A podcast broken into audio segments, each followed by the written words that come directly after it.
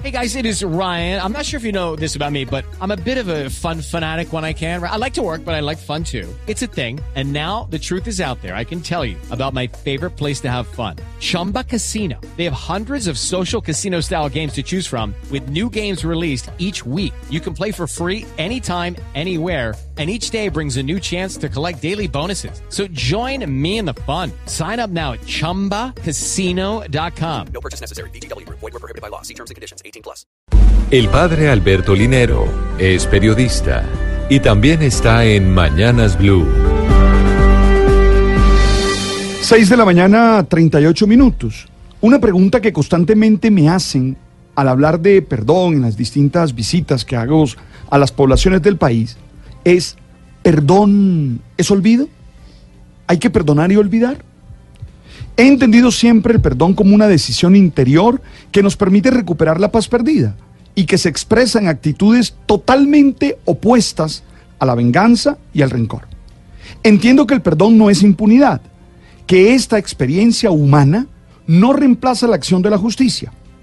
Por eso tengo claro que el perdón no implica el olvido, sino al contrario, recordar sin dolor.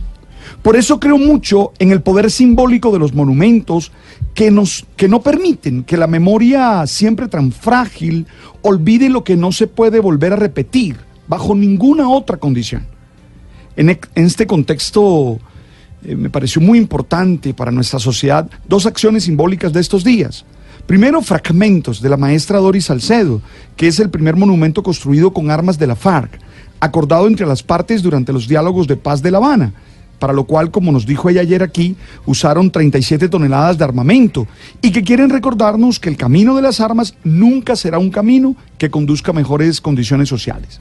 Y la acción que nos acaba de comentar Camila, la acción de la alcaldía de Medellín, mmm, porque ustedes recuerdan que uno de los lugares más dolorosos para los colombianos es el Mónaco. Este ha sido cubierto con fotografías.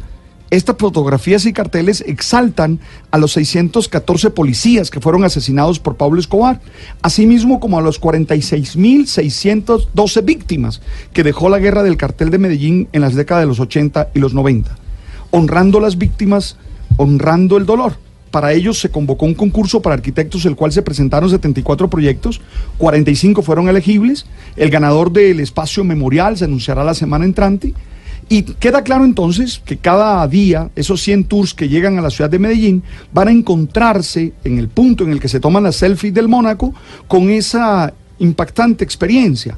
Entender que allí también hay mucho dolor y también hay muchas víctimas. La idea es que cuando los visitantes lleguen a este espacio, honren y se solidaricen con nuestra historia. Oye, estas acciones simbólicas tienen un gran papel en la construcción de una mejor sociedad.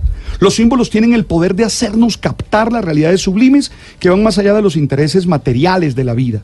Necesitamos seguir haciendo notar esa estética del bien, de la belleza, de la verdad, que nos ayude a vencer la tentación de dejarnos mover por el egoísmo, el odio y la venganza.